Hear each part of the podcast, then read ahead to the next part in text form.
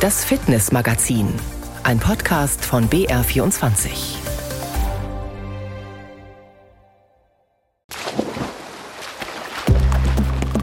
Hier ist eine neue Ausgabe des Fitnessmagazins von BR24. Heute mit mir, Sina Wende, und einer wichtigen Frage zu Beginn. Wann haben Sie zum letzten Mal etwas zum ersten Mal gemacht? Bei Kadi Kessler vom Bayern 2 Podcast Bergfreundinnen ist die Antwort klar. Zusammen mit ihren Kolleginnen Toni und Kati ist sie im Juli zum ersten Mal mit dem Fahrrad von München nach Paris gefahren. Da war ich mir ziemlich sicher und hatte ein ganz gutes Gefühl, glaube ich, für die anderen beiden und konnte sie deswegen da mal so ein bisschen beruhigen und abholen. Es geht nicht darum, das sportlich ambitionierte Ziel einer Einzelnen durchzuziehen, sondern es eben gemeinsam zu schaffen. Und auch Bella, Vanessa und Armin wüssten sofort eine Antwort auf meine Frage. Wir werden die drei später noch kennenlernen und erfahren, was genau sie hier zum ersten Mal ausprobieren. Hopp, absetzen. Hopp, absetzen. Das dürft zum Üben. Hopp, langsam, hopp. Und damit hopp, rein ins Fitnessmagazin sich gegenseitig Mut zusprechen, für die nächste Hürde motivieren oder einfach füreinander da sein. Gemeinsam klappen viele Dinge besser, auch die, die man vorher noch nie gemacht hat. Gleiches gilt für die Podcast-Kolleginnen von Bayern 2, die Bergfreundinnen Kadi, Toni und Kati. Im Juli sind sie zu ihrem neuesten Abenteuer aufgebrochen, mit dem Gravelbike von München nach Paris. Die ganz eigene Tour à Paris. Kadi hat mir verraten, dass die Hürde Nummer 1 schon die Vorbereitung war. Beim Training waren wir sehr unterschiedlich motiviert, sage ich mal. Und jeder hat auch ein bisschen anders versucht, es in den Alltag zu integrieren, weil halt jeder von uns auch einen anderen Alltag hat. Ich sitze tendenziell sehr viel eh auf dem Fahrrad und habe dann halt auch viel beim Mountainbiken trainiert. Ähm, was die Vorbereitung betrifft, die ging natürlich schon viel länger, weil gerade so eine lange Route zu planen, äh, da eben genau zu schauen, wie wollen wir eigentlich fahren, wie viel Kilometer pro Tag, dann dieses ganze Equipment zusammenkriegen, sich was leihen, vielleicht doch noch was kaufen.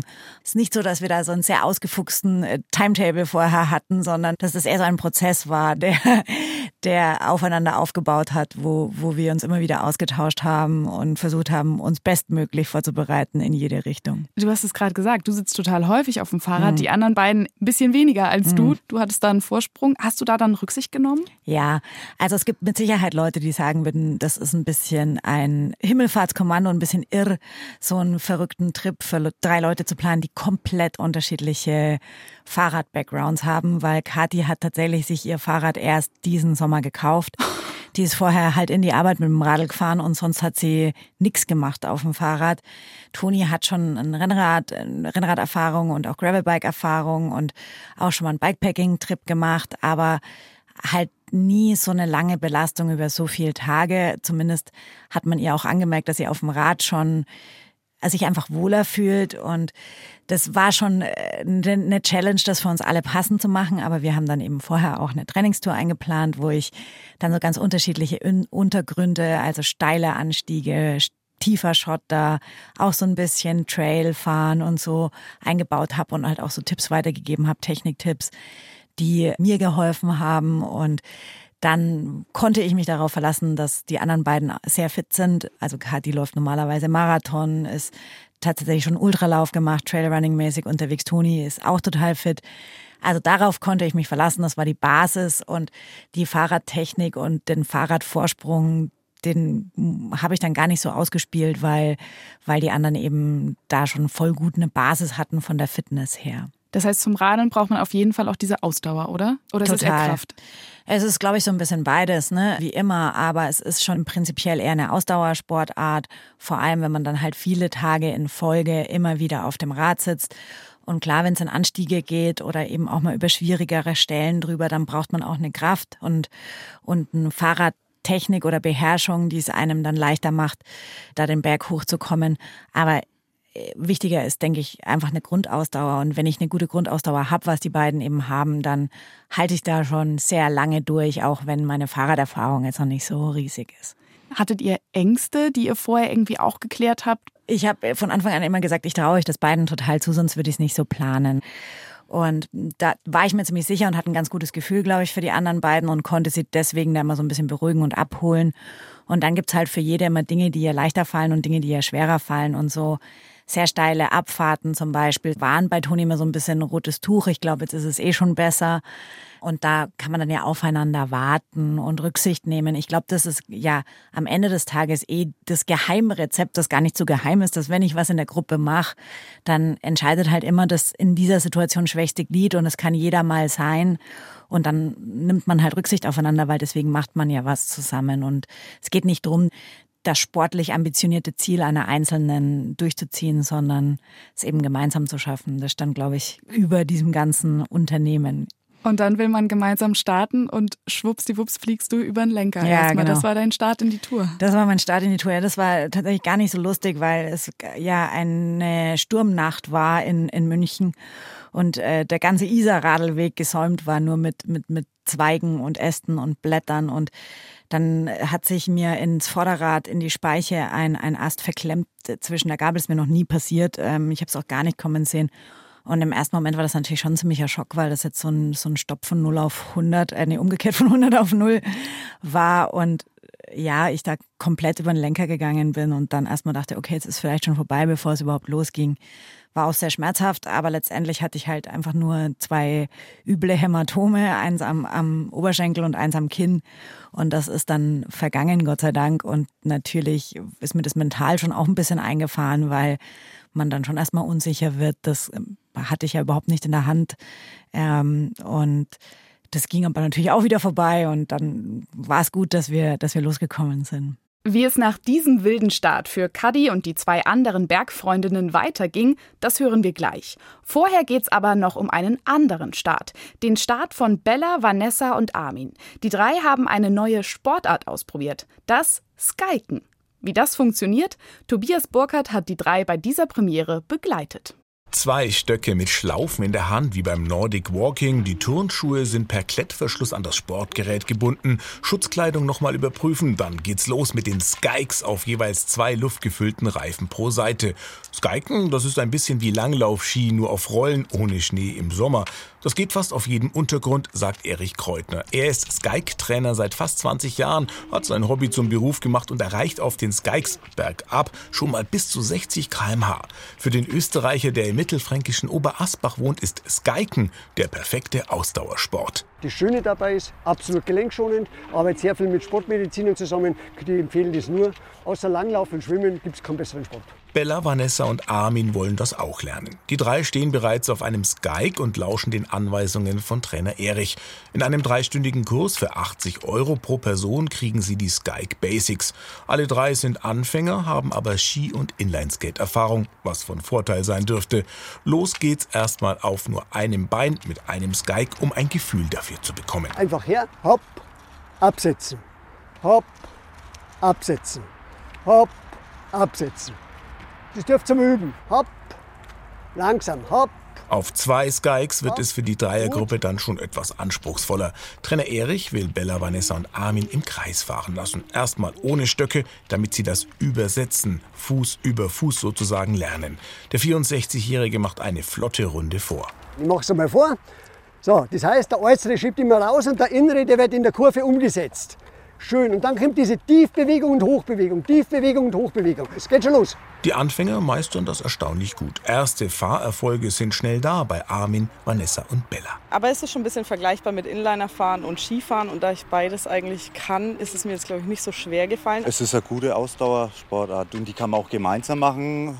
Macht zu zweit immer mehr Spaß oder mit mehreren in der Gruppe. Ich habe es mir einfacher vorgestellt. Es ist sau anstrengend, aber macht super viel Spaß. Beim Bremsen lehnt sich der Skiker nach hinten, voller Wadeneinsatz. Dann senkt sich die Bremse auf den Reifen. Der Stopp kommt ziemlich effektiv.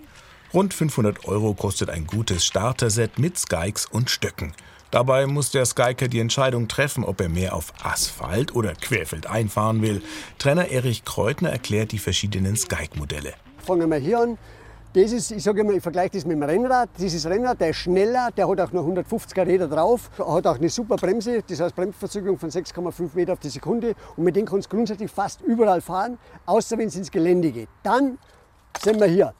Dann sind wir beim Mountainbike, wie gesagt, noch einmal 50 mm Höhe vom Rad, doppelt so breit wie ein Langlaufski von der Auflage her. Nach drei Stunden rollen Bella, Vanessa und Armin schon ziemlich geschmeidig über den Schotterweg am Main-Donau-Kanal. Am Stockeinsatz bedarf es technisch noch etwas Übung, aber gemütlich fahren ist mittlerweile kein Problem für die Anfängergruppe. Einen zweiten Kurs wollen alle drei auf jeden Fall buchen. Premiere geglückt. Skiken ist übrigens gut fürs Herz, den Kreislauf, schont die Gelenke und kräftigt die Bänder. Für die eigene Gesundheit und Fitness also sehr gut geeignet. Wissen Sie, wie es um Ihre Fitness steht? Also so ganz genau mit Daten und Fakten. Ich habe vor ein paar Tagen zum ersten Mal eine Leistungsdiagnostik gemacht, um genau das herauszufinden. Wie fit bin ich eigentlich? Für so einen Test muss man kein Profi sein. Tatsächlich hilft die Leistungsdiagnostik auch denjenigen, die wieder fitter werden wollen. Petra Martin war bei einem Fitnesstest eines Hobbysportlers dabei. Mittwochvormittag in der Praxis für präventive Sportmedizin der TU München. Ronny, 44, schwarze Locken, sportlich, wird mit einem EKG verkabelt. An seinem rechten Oberarm trägt er eine Manschette, die den Blutdruck misst. Jetzt setzt sich der Triathlet auf das Fahrradergometer. Heute wird eine Leistungsdiagnostik bei ihm gemacht. Letztes Jahr war dann ein bisschen stressiges Jahr für mich beruflich und privat. Und pünktlich zu meinem Geburtstag habe ich meinen Puls im Ohr gehört. Nach einer Woche herausgefunden, dass das kein irgendwas im Ohr ist, sondern mein Blutdruck war. Ja, die Frage, weil ich doch vier, fünf Mal die Woche Sport mache.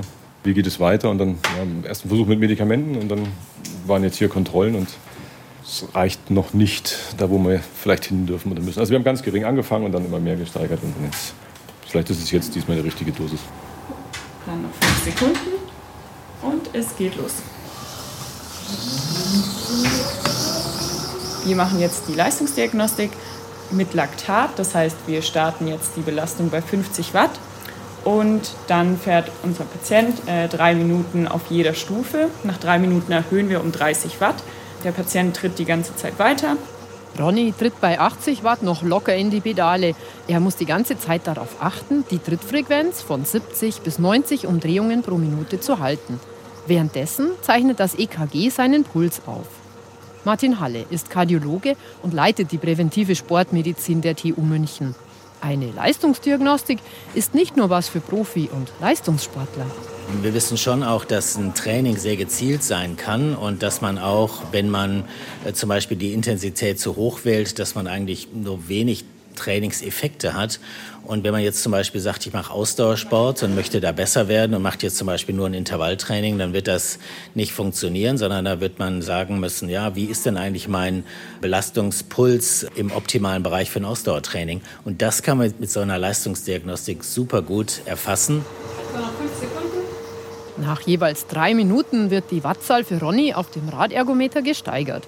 Um die Trittfrequenz zu halten, muss er mehr Kraft aufwenden. Es wird langsam anstrengender. Die Assistentin nimmt ihm am Ohr Blut ab, um den Laktatwert zu bestimmen und misst den Blutdruck. Denn obwohl Ronny Sport macht, hat er erhöhten Blutdruck. Man testet auch den Blutdruck auf den einzelnen Stufen dann bis zur maximalen Belastung und weiß dann halt auch, hm, zum Beispiel wie in diesem Fall, Blutdruckwerte sind in Ruhe noch ganz normal, aber unter Belastung sind sie dann übermäßig ansteigend und das wissen viele nicht und da ist es dann eigentlich auch so zu sehen, dass der Sport dann vielleicht auch in diesen Fällen kontraproduktiv ist, weil man dann eben bei so hohem Blutdruck dann Sport treibt und das ist ungesund. Bei Ronny läuft der Schweiß. Er atmet schwerer, die Belastung ist jetzt höher. Weil alle Werte aufgezeichnet werden, kann er später mit seiner Pulsuhr den idealen Trainingsbereich bestimmen und den Blutdruck dann hoffentlich auch ohne Medikamente niedrig halten. Der ideale Trainingsbereich ist vor allem für Untrainierte oder Menschen mit Übergewicht hilfreich, sagt der Kardiologe und Sportmediziner Professor Martin Halle. Für Übergewichtige ist es so, je höher die Intensität und je länger die durchgehalten wird, umso mehr Energie wird verbrannt. Das ist wie das Auto, das nach Nürnberg fährt und mit 180 auf der Autobahn verbrauche ich mehr Sprit als mit 80. Auf der anderen Seite ist es so, dass diejenigen dann, wenn sie in dem höheren Intensitätsbereich sind, auch Anpassungen haben, die vielleicht nicht ganz so optimal sind. Dass es auch zu belastend ist, insgesamt gerade am Anfang, so in den ersten drei, vier Wochen. Der Vorteil gerade für Unerfahrene und Untrainierte, Sie können mit den Ergebnissen der Leistungsdiagnostik an Ihrer Pulsuhr den idealen Trainingsbereich sehen und so die Belastung niedrig und doch effektiv halten. Außerdem sehen Sie so auch Verbesserungen und können das Training langsam steigern. Ronny ist nun bei 320 Watt angekommen. Der Schweiß rinnt dem Sportler übers Gesicht. Er atmet sehr schwer. Die Belastung ist nun zu hoch. Er muss aufhören. Achtung. Na, Schluss. Ein letztes Mal werden Laktat und Blutdruck gemessen. Dann ist es geschafft. Das war für mich auch dieses Alarmzeichen, wo ich gesagt habe, okay, ich merke ja keine Veränderung. Das Ergometer hat ja was anderes gesagt. Also trotz Uhr kann ich zwar den Puls kontrollieren, aber den Blutdruck kann ich. Mit den Referenzwerten aus der Leistungsdiagnostik kann Ronny nun sein Ausdauertraining und die Blutdruckmedikamente ideal anpassen, so dass das Training ihn fordert, ohne seine Gesundheit zu überfordern. Sich selbst fordern. Das war auch der Plan von den drei Bergfreundinnen. Mit dem Rad von München nach Paris in zwei Wochen. Eine echte körperliche Herausforderung.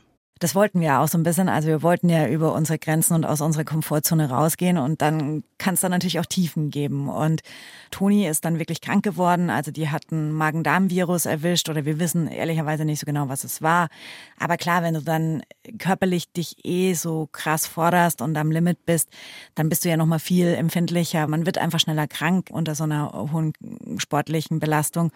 Und das hat uns dann leider so ein bisschen begleitet bis zum Schluss und wir hatten natürlich auch den Vorteil, dass Toni einfach in das Redaktionsmobil, das uns begleitet hat, einsteigen konnte und damit fahren konnte und einfach mal einen Tag aussetzen. Das hat man ja jetzt auf einer ganz normalen Bikepacking-Tour nicht so. Da muss man dann gleich entweder Pause machen oder die öffentlichen nehmen, was natürlich auch eine Option ist.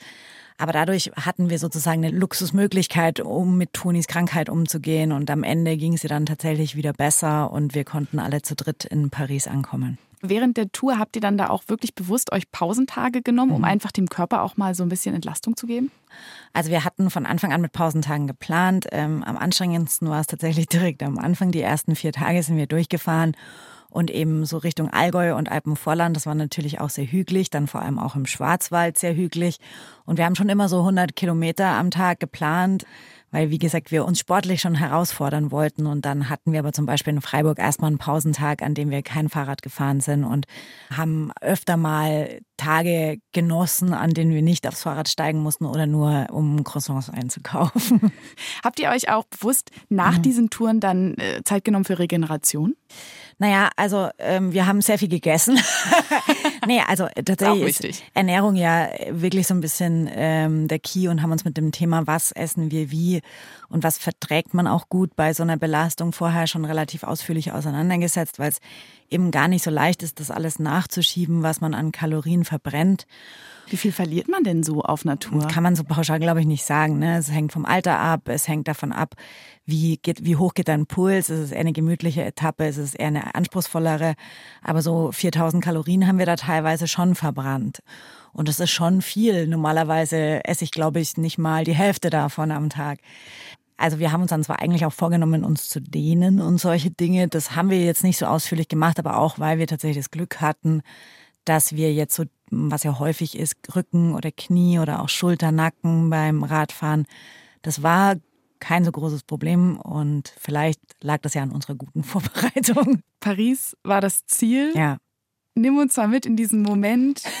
Wo ihr da angekommen seid. Ja, also dazu muss man vielleicht wissen, dass an diesem Tag wirklich ähm, sprichwörtlich die Welt untergegangen ist. Wir wussten, das Wetter wird nicht perfekt, es wird immer mal ein bisschen regnen, aber es hat wirklich Wolkenbrüche gegeben. Wir standen unter Autobahnbrücken, um Gewitter abzuwarten. Es hat gescheppert und geblitzt und irgendwann waren wir wirklich einfach nur noch patschnass. Am Anfang, wir sind durch Pfützen gefahren, die riesig groß und ziemlich tief waren. am Anfang haben wir immer noch die Beine weggestreckt, damit wir nicht ganz äh, nasse Schuhe bekommen. Irgendwann war es uns wurscht, weil es eh schon egal war.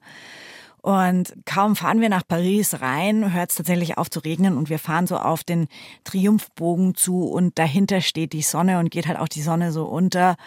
Das war schon ein sehr besonderer Moment. Ja, man kommt endlich am Ziel an, man hat es wirklich geschafft und es ist schon ein extremes Gefühl, so eine weite Strecke aus eigener Kraft mit dem Rad zurückzulegen, von München bis nach Paris zu fahren, auch wenn man sich das dann auf der Karte nochmal anschaut. Und in dem Moment dann auch noch die Sonne und der Triumphbogen und all das. Also war extrem schön und extrem emotional auch. Und ähm, wir waren dann da ganz schön stolz drauf, dass wir das zu dritt geschafft haben. War das auch das Highlight von der Strecke oder gibt es einen anderen Lieblingsmoment? Es gibt natürlich viele Lieblingsmomente. Das Besondere an so einem Trip ist ja immer auch, dass quasi der Anfang dann schon drei Monate her wirkt, weil man so viel Kleinigkeiten erlebt hat. Also mein Highlight des Trips insbesondere war diese Freundschaft und wie wir uns gemeinsam diesem Abenteuer gestellt haben und auch mit ihren Höhen und Tiefen umgegangen sind. Und dann gibt es sehr viele kleine Momente, in denen wir Leute getroffen haben, Menschen aus unserer Community, die mit uns gefahren sind, mit dem Fahrrad rumfahren und Quatsch reden, weil man fängt irgendwann mal an, einfach nur noch Stuss zu reden. Und so dieses, dieses, einfach diese Leichtigkeit auch, dass man nichts anderes tun muss, als aufstehen, sich aufs Fahrrad setzen und losradeln. Okay, noch ein bisschen Podcast machen und noch ein bisschen eine Doku drehen, aber kann ich mich ehrlicherweise nicht auf ein Highlight festlegen, sorry. Bereust du denn was? Mm, nee, lass mich überlegen. Nö, gar nicht. Ist die Idee schon für eine nächste Tour entstanden auf der Radeltour? Wir haben da viel drüber geredet, was wir als nächstes machen. Und äh, nachdem wir im, das erste Mal ja wandern waren und die Alpen zu Fuß überquert haben und jetzt mit dem Fahrrad unterwegs waren, läge ja eine Winter- und Skitourenaktion relativ nahe. Schauen wir mal. ich freue mich drauf, Kadi. Dann reden wir wieder über das nächste ja, Projekt. Gerne. Freuen uns auf jeden Fall auch auf die Doku-Serie, die zu eurer Radeltour im Oktober kommen wird. Genau. Alles zu sehen in der ARD-Mediathek. Kadi, lieben Dank dir fürs Gespräch. Dank dir. Und wer noch mehr Details zu der Radeltour von den Bergfreundinnen erfahren möchte, zu jedem Tourtag gibt es eine Podcast-Folge, nachzuhören in der ARD Audiothek. Und jetzt schlagen wir ein bisschen andere Töne an im Fitnessmagazin. Das kennen Sie, oder? Vor 41 Jahren hat Schlagersängerin Nicole mit diesem Hit den Eurovision Song Contest gewonnen. Ein bisschen Frieden. Und genau diesen Frieden hat sie jetzt wiedergefunden. Hinter ihr liegt ein fast dreijähriger Kampf gegen den Brustkrebs. Gewinnerin am Ende? Nicole. Jetzt geht's Schritt für Schritt vorwärts, auch für die Fitness. Ich treibe im Moment nicht so sehr viel Sport und äh, wenn, dann mache ich Powerwalking, weil das auch noch schon für die Gelenke ist, wenn man da nicht so hart läuft und auf weichen Böden und das bekommt mir dann eigentlich ganz gut. Auch in Sachen Ernährung achtet Schlagersängerin Nicole auf ihre Gesundheit. Das heißt, ich verzichte seit äh, fast 38 Jahren auf Zucker, benutze ganz wenig Fett, äh, versuche wirklich viel Eiweiß zu mir zu nehmen. Das ist natürlich auch Teil des Ernährungsprogramms ne? oder Teil der Fitness, wenn man sich dementsprechend auch so ernährt. Das heißt aber nicht, dass man sich auch nicht am Abend mal ein Gläschen Wein zum Essen gönnen darf. Und worauf Sie achten sollten, da hat Nicole auch noch einen Tipp. Auf viel frische Luft natürlich, klar. Freizeitsportler, ähm, Sauerstoff ist natürlich das A und O. Und auf was man achten soll, ne, auf, auf äh, nicht zu unebene Pfade, weil da kann man sich natürlich leicht verletzen, wenn man umknickt. Und man kann sich vielleicht einen Bänderriss zuziehen und das ist ja langwierig, wie wir alle wissen. Also schon schauen, dass man auf gesicherten Pfaden läuft und vielleicht Powerwalking machen, das ist so, glaube ich, am ungefährlichsten. Ungefährlich soll es jetzt auch für Sie weitergehen. Bleiben Sie fit und raus an die frische Luft.